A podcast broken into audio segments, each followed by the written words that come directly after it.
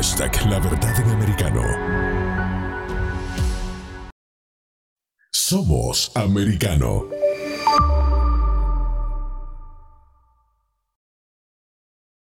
Sabor Caribeño. Las noticias relevantes que impactan nuestra región, analizadas con el estilo único de Diulca Pérez. Comenzamos. Buenos días, bienvenida a toda nuestra audiencia a Sabor Caribeño. Las informaciones importantes de nuestra zona en solamente una hora. Pero también tenemos unos super temas que nuestros invitados desarrollan para que usted tenga una idea de lo que está pasando en nuestros países. Hoy hablamos del DERECAFTA, el Tratado de Libre Comercio entre Estados Unidos, Centroamérica y la República Dominicana. ¿Qué representa este tratado que fue firmado en el año 2004 y que definitivamente ha tenido críticas y algunos aciertos? Vamos a discutir sobre este tema con gente que le ha dado seguimiento desde el tiempo que duró en su discusión y también el tiempo de aprobación. Tenemos desde Panamá a Francisco Álvarez de Soto, exministro de Relaciones Exteriores del Gobierno de Panamá y también asesor del Viceministerio de Comercio Exterior y del Ministro de Comercio e Industria de ese país. También nos acompaña el especialista en periodismo económico, el director del periódico El Dinero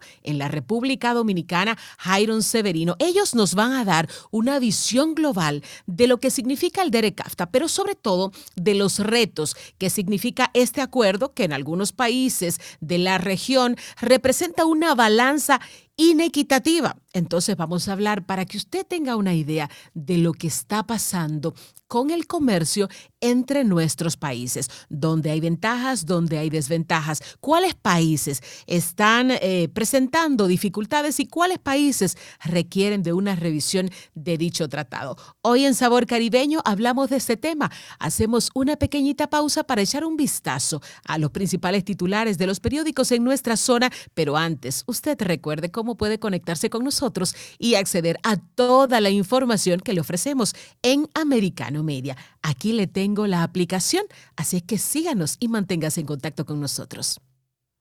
Sabor Caribeño está disponible para ti cuando quieras. Accede a toda nuestra programación a través de nuestra aplicación móvil americano. Descárgala desde Apple Store o Google Play y mantente informado con nosotros.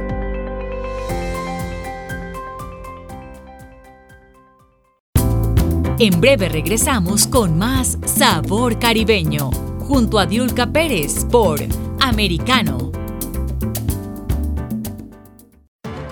Isabel Cuervo y su equipo indagan y rastrean los hechos para ofrecer una mirada profunda a las noticias, sus causas y consecuencias.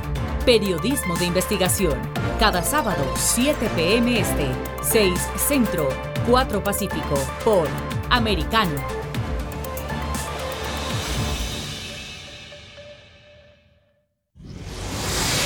Diego López comenta y analiza el acontecer deportivo, torneos, campeonatos y la actuación de tus atletas favoritos en Deportes Americano. Cada sábado 10 pm este 9 Centro 7 Pacífico por Americano. Un repaso por la historia, cultura y gastronomía que mantiene unida a Latinoamérica y España. Redescubrámonos junto a Antonio Moreno cada sábado en Conociendo Nuestra América. 8 pm este, 7 centro, 5 pacífico por Americano. Lucía Navarro, Willy Lora y Dani Alexandrino te invitan a su tertulia semanal, seria pero con un toque distendido para revisar los temas destacados de la semana. El Antídoto Rojo Extra, cada sábado, 9 pm este, 8 centro, 6 pacífico por Americano.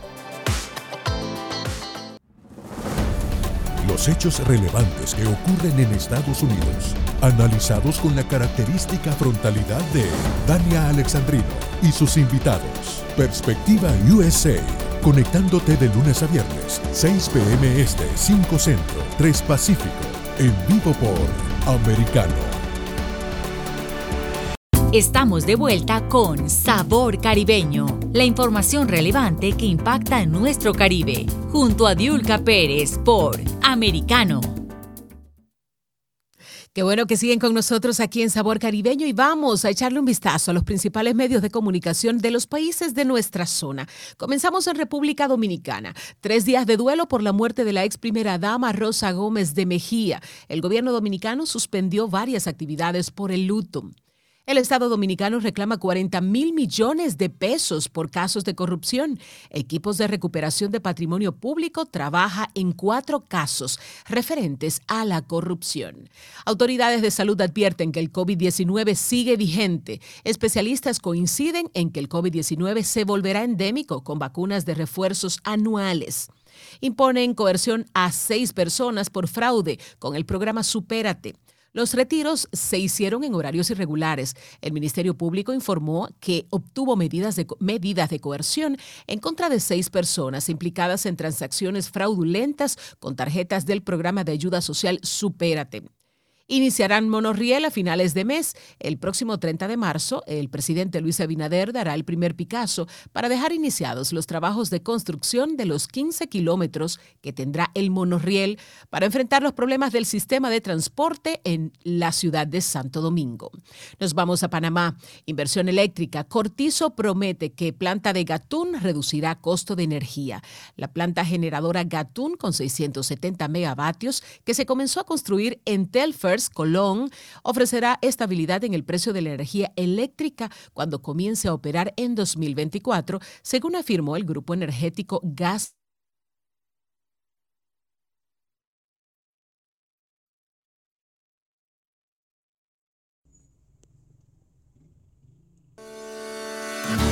Donde está la verdad, siempre americano.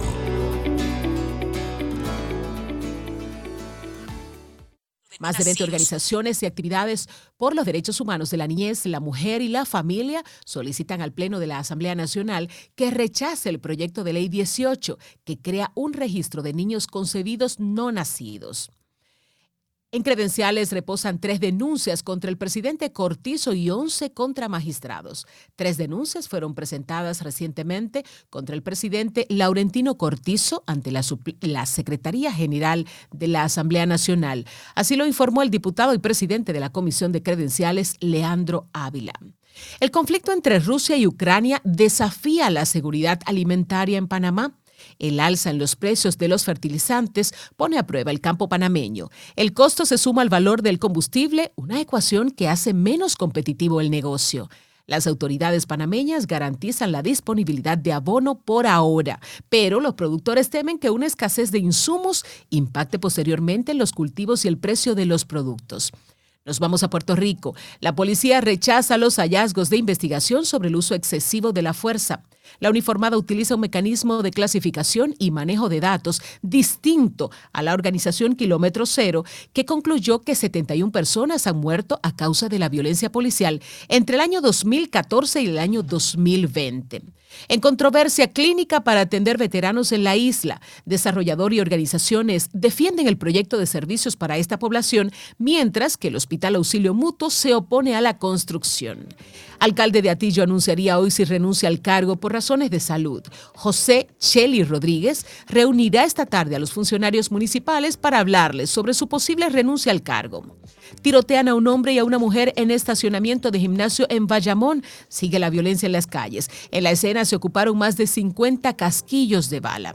Hasta aquí los titulares de nuestros países. Regresamos enseguida con nuestros invitados. Hablamos del DERECAFTA o Tratado de Libre Comercio entre Estados Unidos, Centroamérica y la República Dominicana. Nos acompañarán Francisco Álvarez de Soto, exministro de Relaciones Exteriores del Gobierno de Panamá, y Jairon Severino, especialista en periodismo económico y director del periódico El Dinero desde la República Dominicana. Regresamos enseguida en Sabor Caribeño. A usted, quédese con nosotros.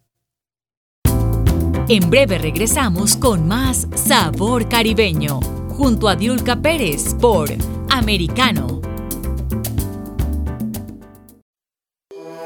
Infórmate con Lucía Navarro de los temas importantes del día que impactan tu vida. Conoce el contexto de los hechos con el análisis de especialistas. Únete a Actualidad Noticiosa de lunes a viernes a partir de las 7 p.m. Este, 6 Centro, 4 Pacífico por Americano.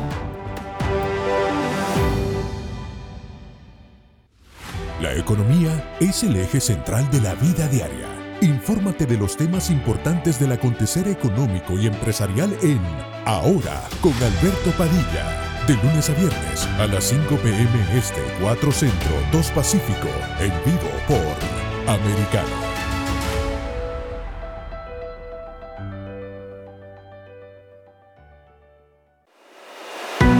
Los hechos relevantes que ocurren en Estados Unidos, Europa, Asia y Medio Oriente, vistos con la mirada experta de la internacionalista Lourdes Subieta, en Así está el mundo, de lunes a viernes, 11 a.m. Este, 10 Centro, 8 Pacífico, en vivo por Americano.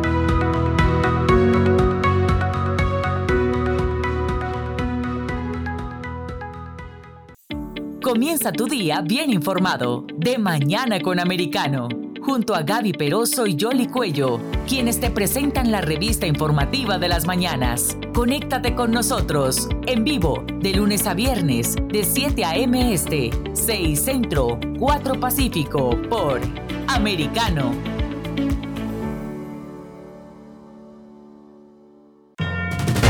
Cada día Alfonso Aguilar eleva el debate político con sus comentarios e invitados. Acompáñanos a tomarle el pulso a la política del país, analizando los temas más relevantes del día. El pulso del poder. En vivo, de lunes a viernes, 10 pm este, 9 centro, 7 pacífico, por Americano. Freddy Silva te ayuda a entender las noticias más allá de lo que expresamente está escrito o dicho. Entre líneas, de lunes a viernes, 3 p.m. Este, 2 Centro, 12 Pacífico, en vivo por Americano. Iberoamérica hoy. Un análisis de los acontecimientos políticos y sociales y su impacto en nuestra región junto a Mario Pacheco y Eugenio de Medina, de lunes a viernes, 12 pm este, 11 centro, 9 pacífico, en vivo por Americano.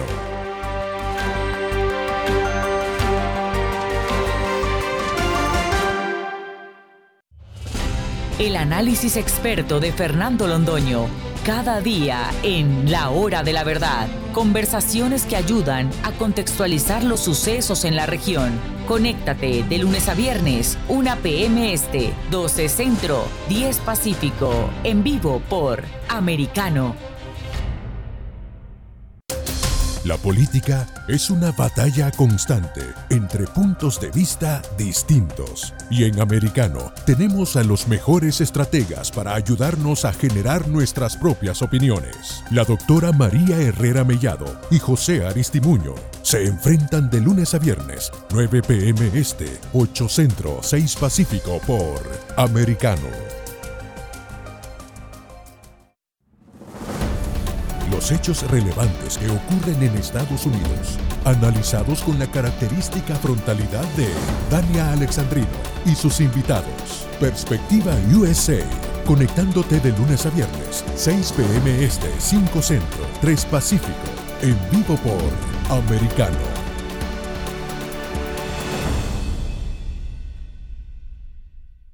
Estamos de vuelta con Sabor Caribeño, la información relevante que impacta en nuestro Caribe, junto a Diulca Pérez por Americano. Seguimos aquí en Sabor Caribeño. Hablamos ahora del DERECAFTA, un acuerdo entre varios países que, bueno, representa ventajas para uno, ventajas para otro. República Dominicana, según especialistas, es el que menos beneficio tiene del DERECAFTA. Pero hablamos con los especialistas y me da muchísimo gusto recibir al director del periódico El Dinero, Jairon Severino. Jairon, bienvenido a Sabor Caribeño, bienvenido a toda nuestra audiencia de Americano Media. Buenos días, bendiciones para todos. Gracias por la oportunidad de compartir con ustedes en este espacio y por supuesto a los demás que están ahí contigo y a la audiencia en sentido general. Un placer. Jairo, ¿podrías hacernos, para que nuestra audiencia se ponga en contexto, de en este momento, en el año 2022, qué representa el CAFTA para nuestros países de América Latina eh, frente a Estados Unidos y a una crisis que definitivamente va a repercutir mucho en nuestros países que no producen petróleo?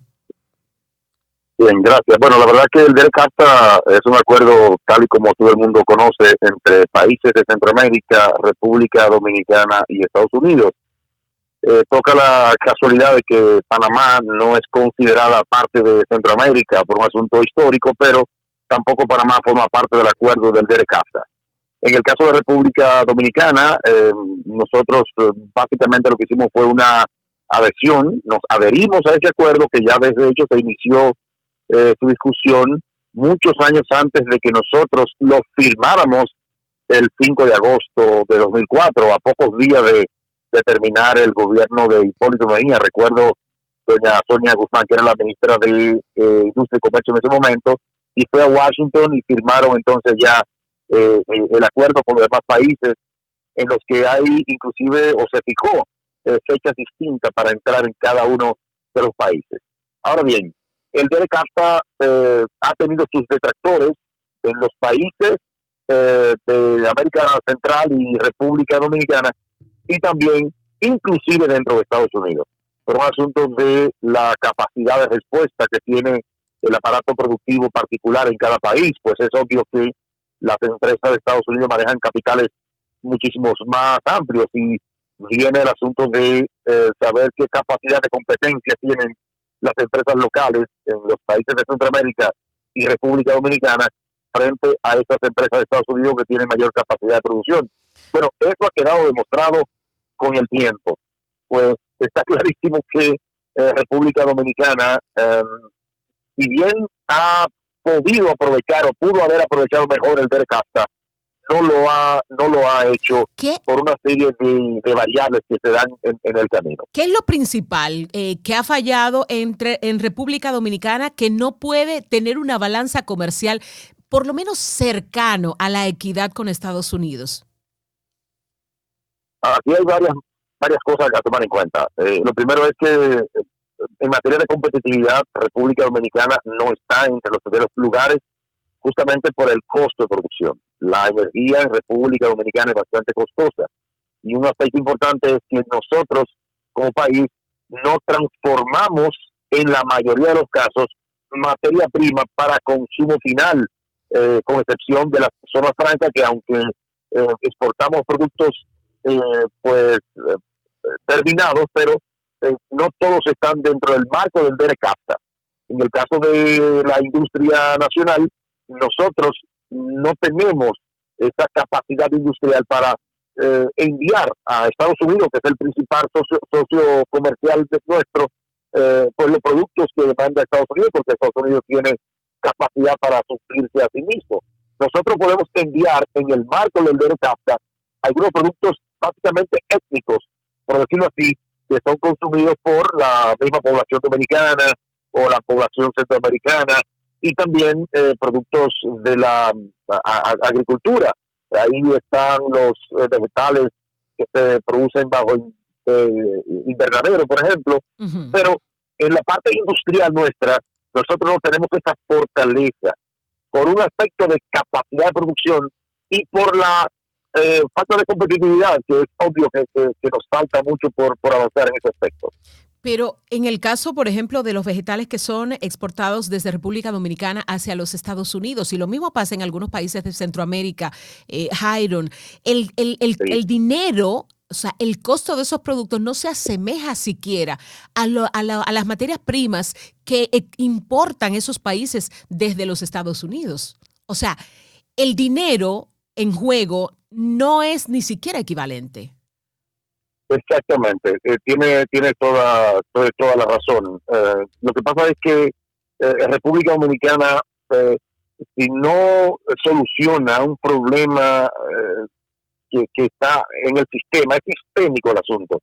Es un asunto de, de ver de qué manera el Estado enfrenta en lo que tiene que ver con los costos de producción para poder ser competitivos.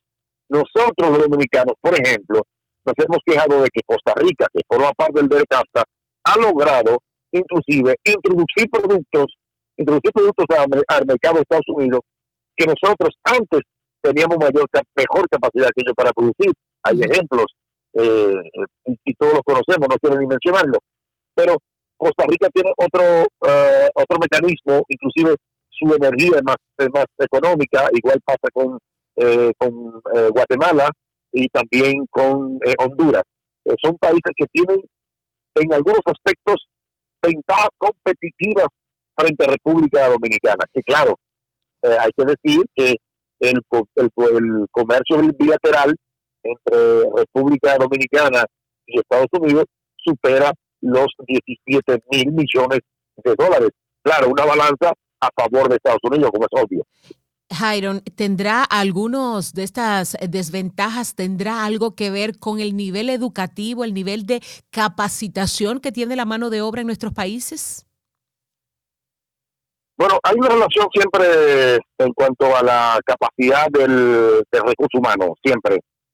lo que pasa es que a, veces podemos tener el recurso humano capacitado, pero si no tenemos una política de Estado enfocada a apoyar esos recursos humanos con recursos económicos para que puedan invertir en empresas que sean competitivas, pues es obvio que no vamos a lograr eh, pues, superar esa, esas desventajas, esas debilidades que tenemos como mercado para exportar productos que sean también de calidad, porque hay que, hay que tomar en cuenta que eh, la exportación requiere de eh, estándares, pide estándares.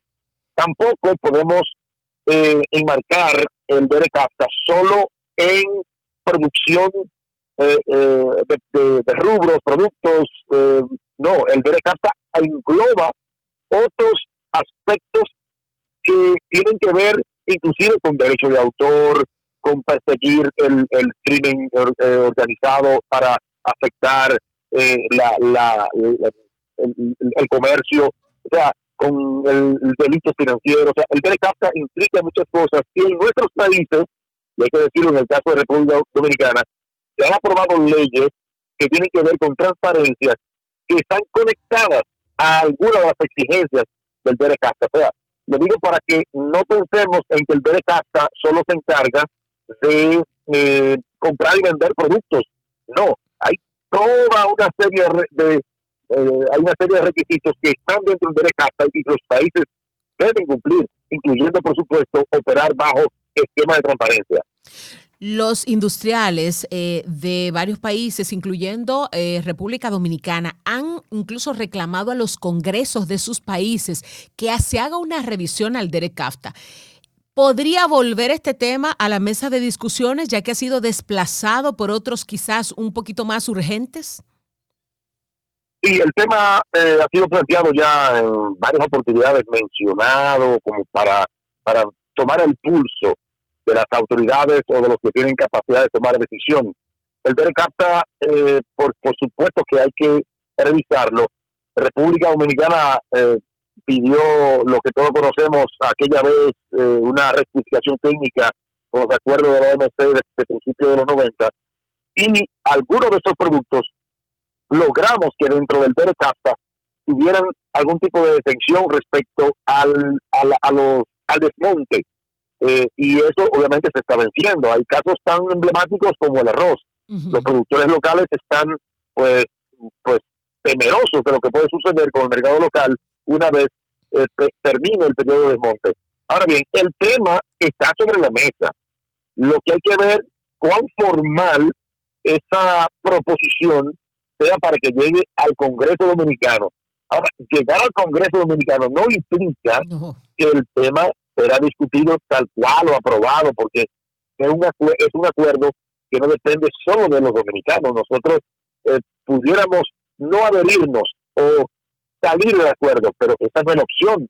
Revisar el acuerdo no es una decisión que implica solo o compete solo a República Dominicana. Debe ser una eh, un acuerdo, un consenso entre todos los países, porque un solo país frente al bloque no tiene esa, ese poder para, para reformar un acuerdo como el de CAFTA en el que participan pues los países de Centroamérica, República Dominicana y Estados Unidos. Y nosotros lo que pudiéramos hacer es trabajar como bloque América Central y República Dominicana para ver en cuáles aspectos pudiera mejorarse la condición en la que participamos en el acuerdo. Bueno, eh, estamos conversando con Jairon Severino, director del periódico El Dinero eh, de la República Dominicana, acerca del Derek CAFTA, las desventajas, las ventajas. El Derek CAFTA fue, eh, su principal misión era crear una zona de libre comercio entre los países que pudiera representar ventajas. En este momento en que la economía mundial enfrenta una seria situación, el presidente dominicano Luis Abinader anunció que iba a enviar al Congreso una propuesta para quitarle los impuestos y que sea un arancel cero a los alimentos como una forma de aliviar un poquito la carga de las personas que tienen menor poder adquisitivo. Pero ¿qué pasa? Que los productores de alimentos en República Dominicana han advertido que esto pudiera generar una competencia desleal eh, que perjudique al productor nacional. Si ya tenemos un Derek CAFTA que de por sí representa muchas ventajas para las importaciones, sobre todo de alimentos que en una gran parte vienen de los Estados Unidos, ¿cómo quedaría el sector productivo en caso de que inmediatamente se aplique esa tasa cero a esos productos? Bueno, son 60 y algo de productos que están propuestos eh, en esta eh, moción del presidente de la República, pero eh, no creo que haya que temerle a esa propuesta porque es una propuesta inclusive con tiempo limitado eh, por este contexto de crisis en el que estamos y los gobiernos están obligados a enfrentar la crisis. Seis meses. no podemos, ¿eh? Seis, meses, Jairo. Seis meses sería, sería para darle ese arancel cero, serían seis meses. Pero la experiencia que tenemos en nuestros países es que ponen algo provisional y después se alarga tanto quizás las ventajas no se alarguen, pero siempre los impuestos, cuando los ponen transitorios, la mayoría de veces se quedan eternamente. Y a la gente se le olvida, la gente se involucra en otros temas y se les olvida y se quedan eternamente. ¿Pudiera esto correr ese riesgo? ¿Pudiera afectar en caso de que se extienda un poquito más por las consecuencias de la guerra y el aumento del precio del barril del petróleo? ¿Pudiera terminar perjudicando al productor criollo? Pero pudiera, eh, esto es una posibilidad, no, uno no puede decir que no, es una posibilidad, pero eh, tenemos que em, remontarnos quizás a los años 70 con la política de, de, sustitución de importación para que la empresa local tuviera la capacidad de, producir y suplir mercado local. Y eso a la larga lo que hizo fue que afectó el aspecto competitivo porque cuando las empresas no, no compiten, no, no tienen la eh, no tienen un campo en el que compiten con otros, no, no son competitivas, no pueden enfrentar la apertura de los mercados. Hay que cuidar, claro, la producción nacional. Eso es lógico y hay que proteger a la industria nacional porque eso nos da independencia, eh, nos da cierta certidumbre cuando hay situaciones como estas. Ahora nosotros producimos cerca del 85% de los alimentos que consumimos en este país por lo menos la parte agroindustrial. Ahora bien, esto tampoco puede ser eh, eh, motivo eh, para que el, el Estado dominicano no tome medidas en un contexto de crisis en el que sabemos que hay una situación que está afectando principalmente por la variable de inflación. Y el Estado tiene la obligación, el gobierno como gestor del Estado, tiene la obligación de garantizar que la población tenga acceso a alimentos eh, básicos para su dieta del día a día. Entonces, si en este momento hay una disminución de la capacidad de compra de la moneda por la inflación, es obvio que el gobierno, no solo a través de la política monetaria que, que trata de un poco amainar, un poco compensar lo que está sucediendo en términos de inflación importada, también tenga que especificar en cuáles productos puede tomar medidas extras para garantizar que lleguen a precios competitivos. Ahora, la sociedad, los industriales, todos tenemos que garantizar o vigilar que esas medidas aprobadas por ley en el Congreso no sean extendidas, porque si es una ley que dice que es un tiempo determinado, pues simplemente es una ley que hay que cumplirla. Bueno, lamentablemente mucha gente no confía mucho en que esas, esos tiempos se cumplan. Las experiencias en nuestros países nos dicen que si no están pendientes, las poblaciones le dejan tanto los impuestos como las situaciones que en, a, largo o a corto plazo pudieran perjudicarle. Jairon, le pido por favor que siga acompañándonos aquí en esta conversación sobre el Tratado de Libre Comercio entre Estados Unidos, Centroamérica y la República Dominicana porque vamos a una pausa aquí en Sabor Caribeño, pero cuando regresemos hablaremos con el señor Francisco Álvarez de Soto desde Panamá, exministro de Relaciones Exteriores del Gobierno de Panamá y un excelente asesor en materia de comercio exterior. Ha estado directamente en las discusiones del Tratado de Libre Comercio y otras coyunturas económicas muy importantes para nuestros países. Quédense con nosotros, regresamos enseguida. Usted no se pierda este tema porque esto es saber Sabor Caribeño a través de Americano Media Network. En breve regresamos con más Sabor Caribeño, junto a Diulca Pérez por Americano. Isabel Cuervo y su equipo indagan y rastrean los hechos para ofrecer una mirada profunda a las noticias, sus causas y consecuencias. Periodismo de investigación. Cada sábado, 7 p.m. Este, 6 Centro, 4 Pacífico, por Americano.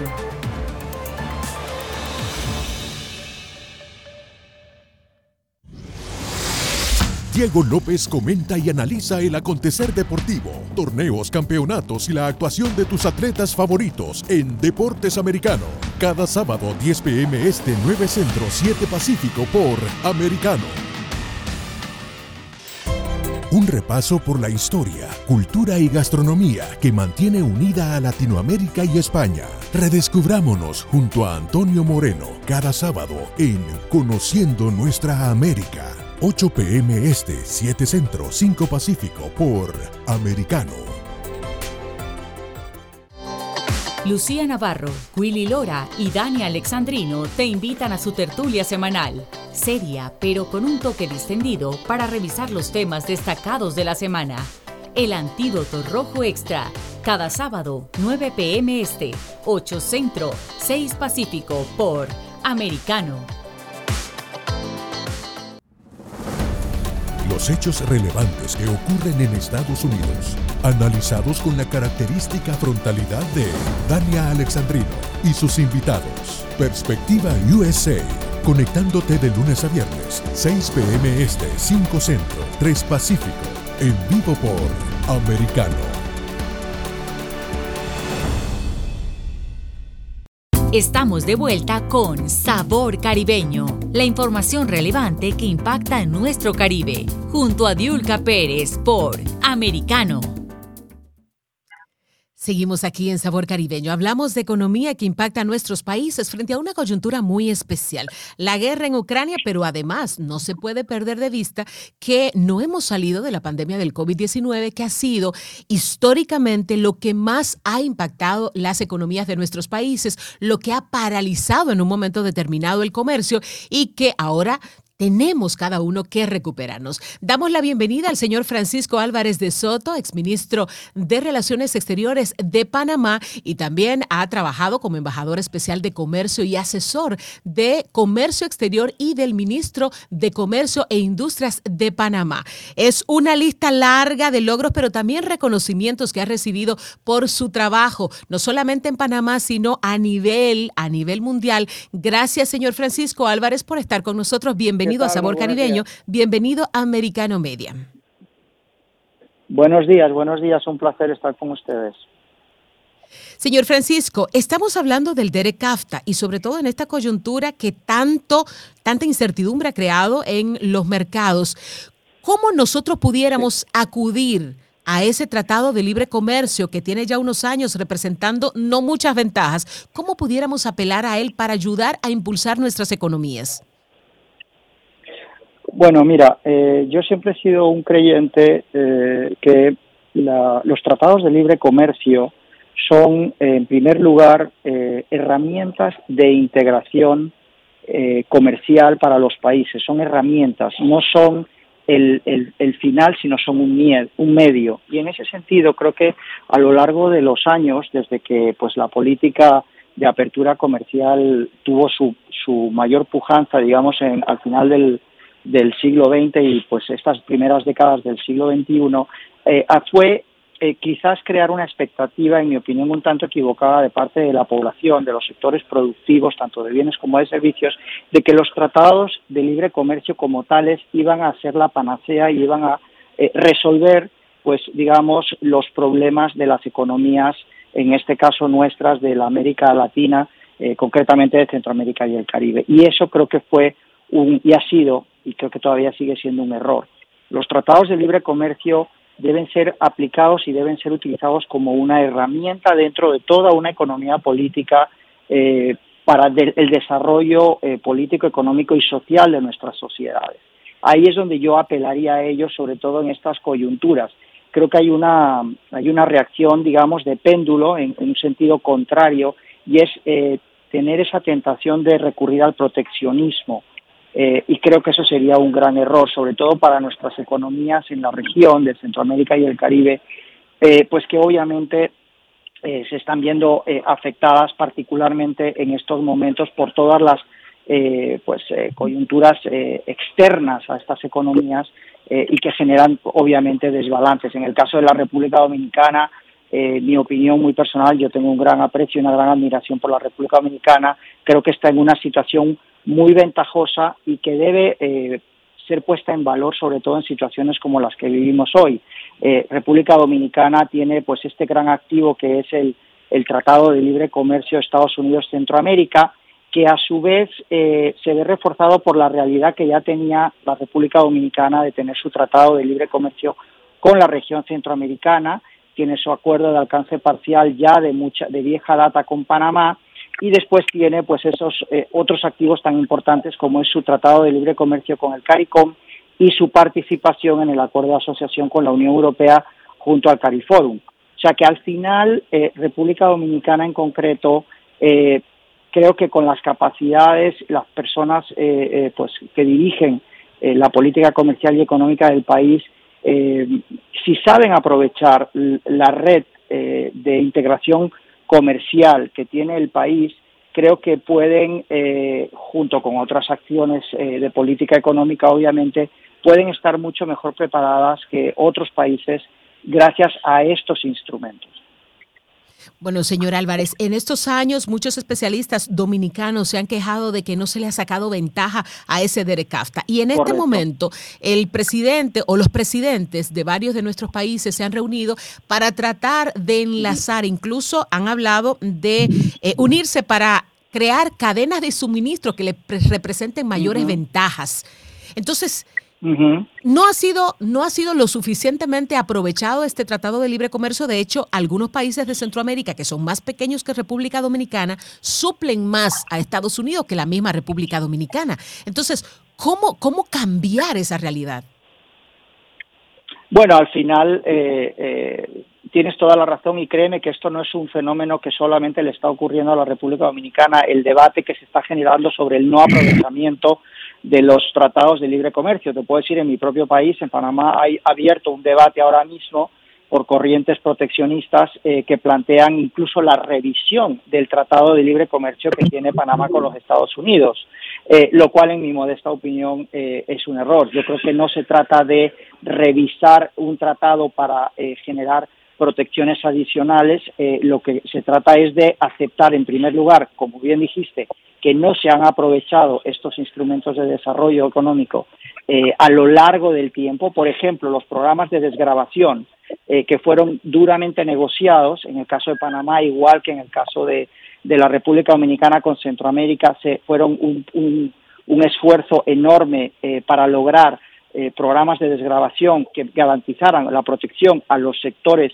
productivos más sensibles, sobre todo en la, en la, en la, en la agricultura, en la agroindustria, y obviamente ha corrido el tiempo, no ha habido un trabajo de desarrollo de competitividades, fomento de la tecnología, capacitaciones de, eh, pues de cadenas de, cadenas logísticas eficientes, penetración de mercado. Y ahí es donde creo que tienen que buscar la solución. Eh, los presidentes, en efecto, eh, están debatiendo esto y creo que la solución y para revertir la situación es enfocarse sobre todo en la parte de eh, tecnificación, eh, de mejores capacidades productivas, eh, evidentemente tiene que haber algunos tipos de financiamientos, pero no por vía de subsidios, sino financiamiento para eh, la incorporación de mejor tecnología, de mayores capacidades de eh, canales de comercialización eficientes, porque al final de lo que se trata es de aprovechar los flujos comerciales. Y después un elemento muy importante que hay que destacar en el caso de, la República Dominicana, como es el caso también, eh, guardando las diferencias de Panamá, es fomentar eh, el comercio de servicios, la captación de inversión extranjera, el desarrollo, por ejemplo, tan magnífico que ustedes tienen en la República Dominicana del sector turístico. El, turismo eh, dominicano necesita de grandes volúmenes de productos, tanto industriales como agrícolas, que la propia capacidad del país, eh, por lógica, no la puede suplir. Entonces, al final, en este caso incluso, una balanza comercial negativa, porque haya que importar eh, a la República Dominicana eh, para abastecer esa gran industria del turismo, es buena, siempre y cuando, evidentemente, a nivel económico eh, se produzcan los, los trasvases, digamos, de esa riqueza que genere un sector como el turismo, que es tan sumamente competitivo, y genere lo que pudiéramos considerar una, una subvención cruzada a los sectores que necesitan de más apoyo, que generalmente suele ser la agricultura y la agroindustria. Señor Álvarez, usted mencionó algo sumamente importante, el proteccionismo y es algo que reclaman los productores de todos nuestros países, pero el proteccionismo y quisiera que esta pregunta me la respondieran, eh, bueno, uno a esta conversación a Jairon Severino, director del periódico El Dinero en la República Dominicana, para que ustedes me respondan esto. El proteccionismo en nuestros países se reclama, pero Estados Unidos incluso subsidia muchos de los productores eh, locales. que exportan hacia nuestros países. Entonces, ¿es malo el proteccionismo a nuestros productores?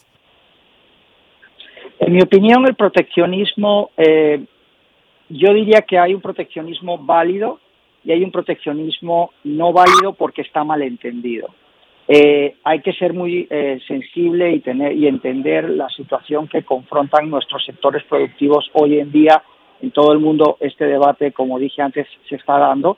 Pues, por, por ejemplo, lo que oía antes al, al, colega, el tema del petróleo, ¿no? La, inflación galopante que se está dando y obviamente afecta más a unos países que a otros, es una realidad y esa hay que responderla. Pero eso son, eh, yo diría, acciones coyunturales eh, eh, para mm, corregir desbalances. Yo a eso no le llamaría proteccionismo.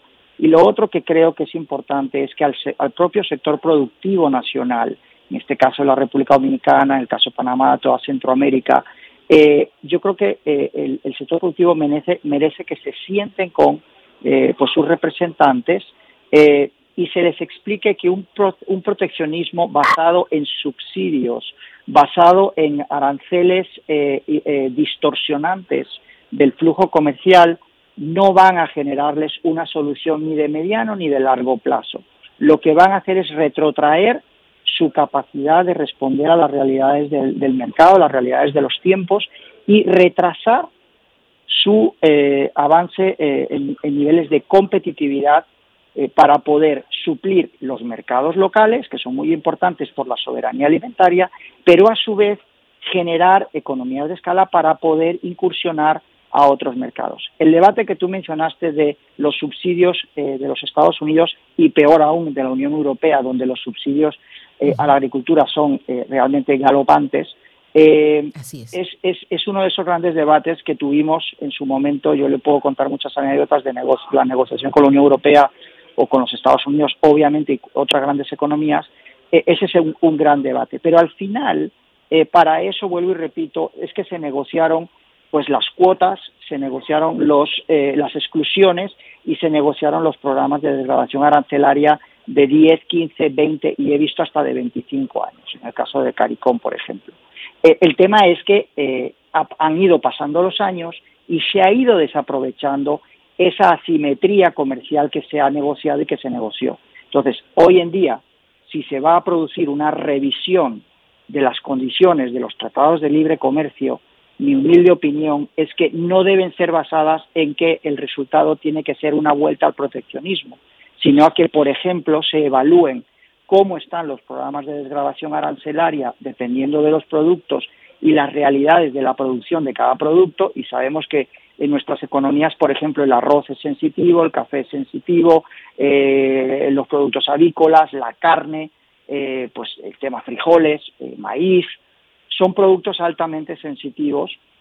Y yo lo que plantearía es que se revisen los programas de desgrabación y en tal caso, por vía de excepción, se renegocien prolongaciones de, esos, de esas desgrabaciones. Pero plantear negociaciones o que la solución a la producción nacional pasa por un proteccionismo indefinido, eso sería un grave error que se pagaría muy caro. Bueno, eh, tenemos en la línea Jairon Severino Jairon. ¿Son, ¿Es negativo el proteccionismo o podría en algún momento, si no se protege la producción nacional, podría en un momento eh, reducirse de manera que sea perjudicial para el país? el proteccionismo es bueno y es malo, todo depende del punto de vista con que lo veamos. Yo creo que proteger a sectores que son eh, sensibles, que son estratégicos para los países, es importante protegerlos. Protegerlos ante cualquier eh, forma de comercio eh, que pueda ser inclusive ilegal, contrabando, dumping, lo que sea.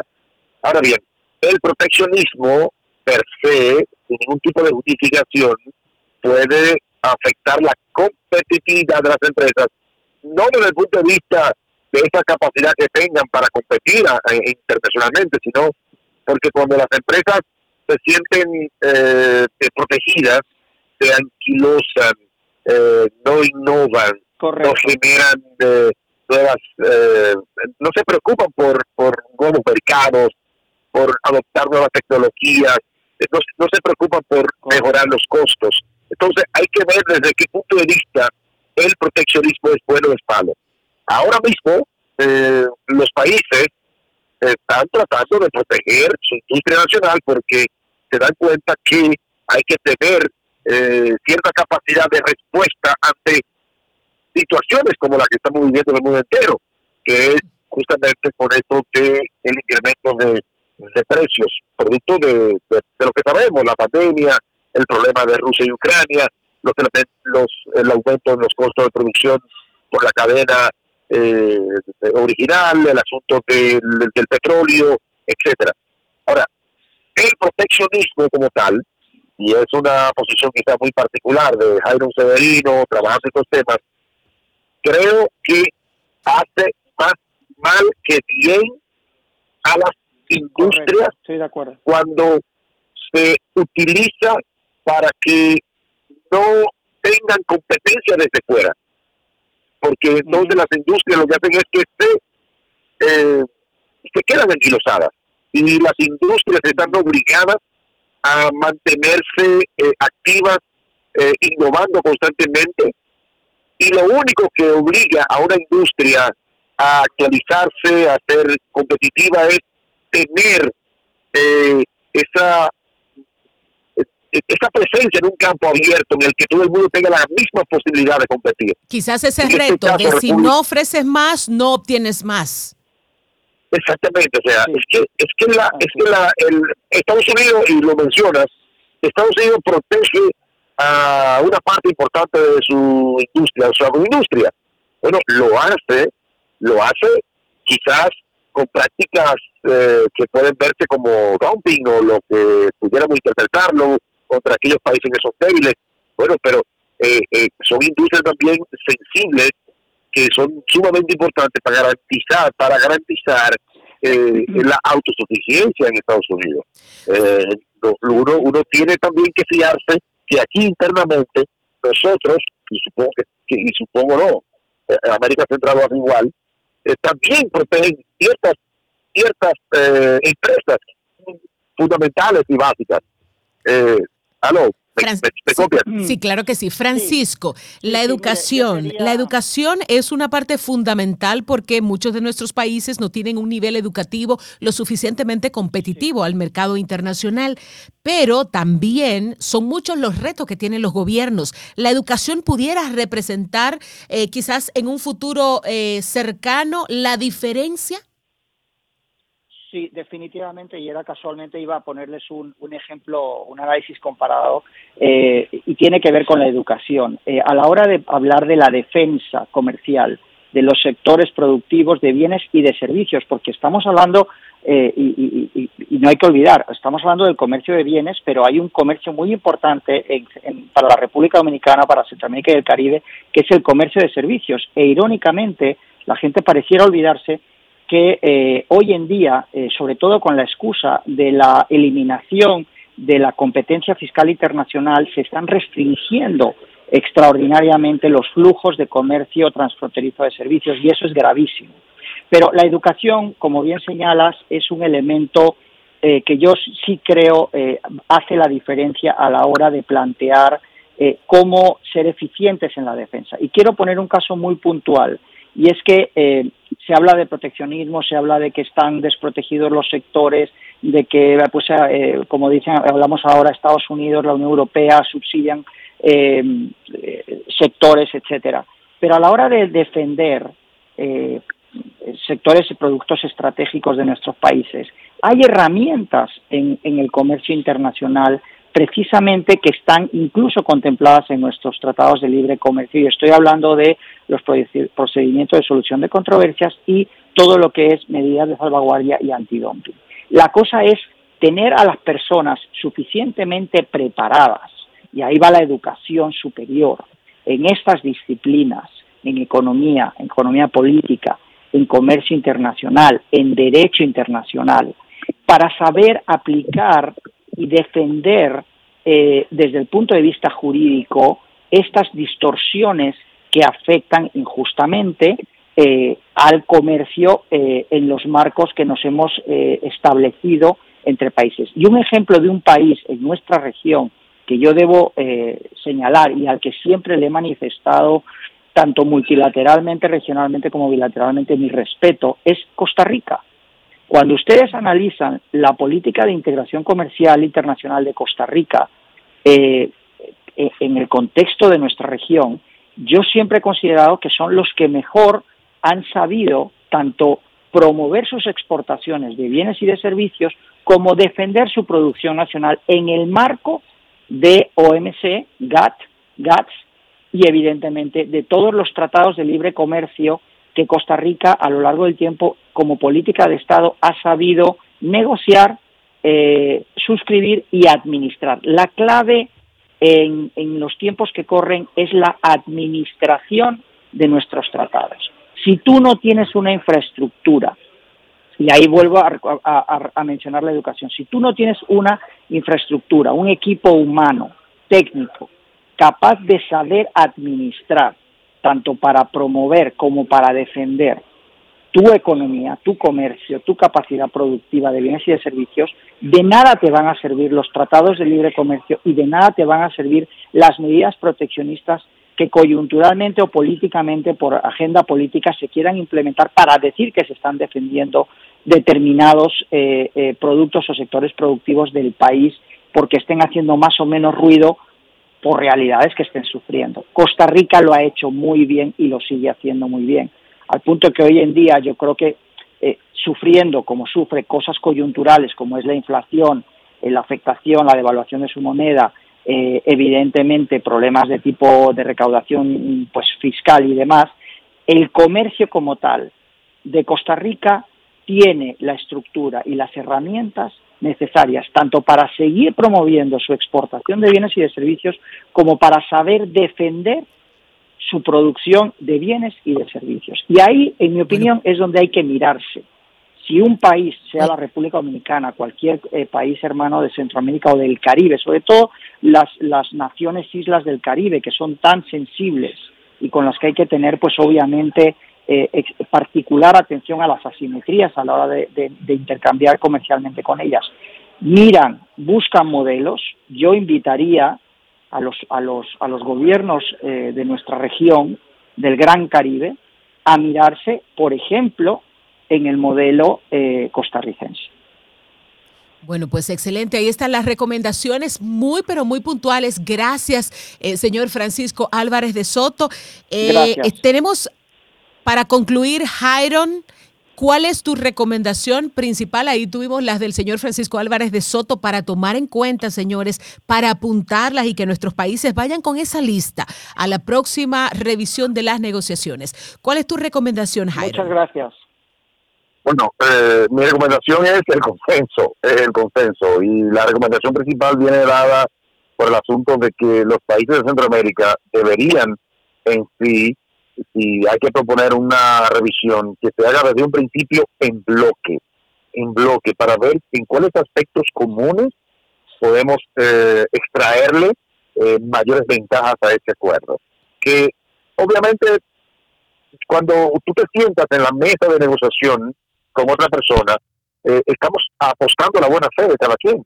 Entonces, en este aspecto, creo que eh, sustentándolo en este, en este enfoque de confianza, eh, de confiabilidad, bueno, pues es obvio que si nos sentamos como bloque, pudiéramos extraerles eh, más ventajas a este acuerdo que obviamente ha sido desventajoso desde el punto de vista numérico para la región y sabemos que es por las ventajas competitiva que tiene Estados Unidos.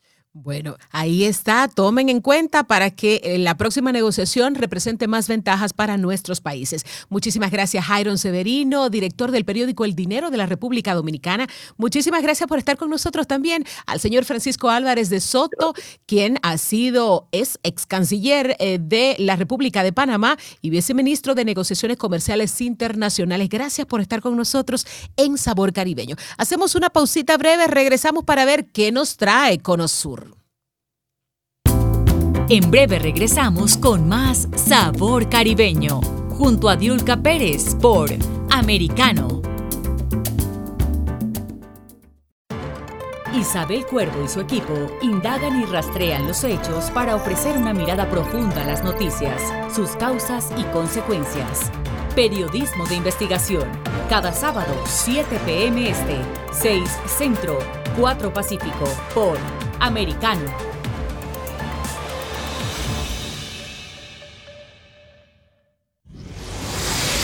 Diego López comenta y analiza el acontecer deportivo, torneos, campeonatos y la actuación de tus atletas favoritos en Deportes Americano. Cada sábado 10 pm este 9 Centro 7 Pacífico por Americano. Un repaso por la historia, cultura y gastronomía que mantiene unida a Latinoamérica y España. Redescubrámonos junto a Antonio Moreno cada sábado en Conociendo Nuestra América. 8 pm Este, 7 Centro, 5 Pacífico por Americano. Lucía Navarro, Willy Lora y Dani Alexandrino te invitan a su tertulia semanal, seria pero con un toque distendido para revisar los temas destacados de la semana. El Antídoto Rojo Extra, cada sábado, 9 pm Este, 8 Centro, 6 Pacífico por Americano. Los hechos relevantes que ocurren en Estados Unidos, analizados con la característica frontalidad de Dania Alexandrino y sus invitados. Perspectiva USA, conectándote de lunes a viernes, 6 p.m. Este, 5 Centro, 3 Pacífico, en vivo por Americano. Estamos de vuelta con Sabor Caribeño, la información relevante que impacta en nuestro Caribe, junto a Diulca Pérez por Americano. Hablemos de Conosur y qué nos trae en la próxima hora aquí en Americano Media. Marcelo, bienvenido. Hola Diulca, buen día. Bueno, muy breve, eh, a 28 días de la invasión de Rusia a Ucrania se están dando noticias sorprendentes, ¿no? Por ejemplo, que las tropas ucranianas están recuperando suburbios en Kiev. Según fuentes norteamericanas, el 90% de los blindados rusos estarían inactivos o prácticamente no se podrían utilizar, con una suerte de vuelco, ¿no? Lento, pero vuelco al fin en la guerra, realmente impensado hace un mes. Así que, Diulka, vamos a hablar un poquito de todo eso. Muchísimas gracias, Marcelo. Entonces te dejo la batuta, como decimos en República Dominicana. Gracias por estar con nosotros en Sabor Caribeño. Un abrazo, mañana nos reencontramos. El acontecer de nuestra región de forma clara y precisa junto a Diulca Pérez con Sabor Caribeño. Los esperamos en nuestro próximo programa de lunes a viernes en vivo de 9 a.m. Este, 8 Centro, 6 Pacífico por Americano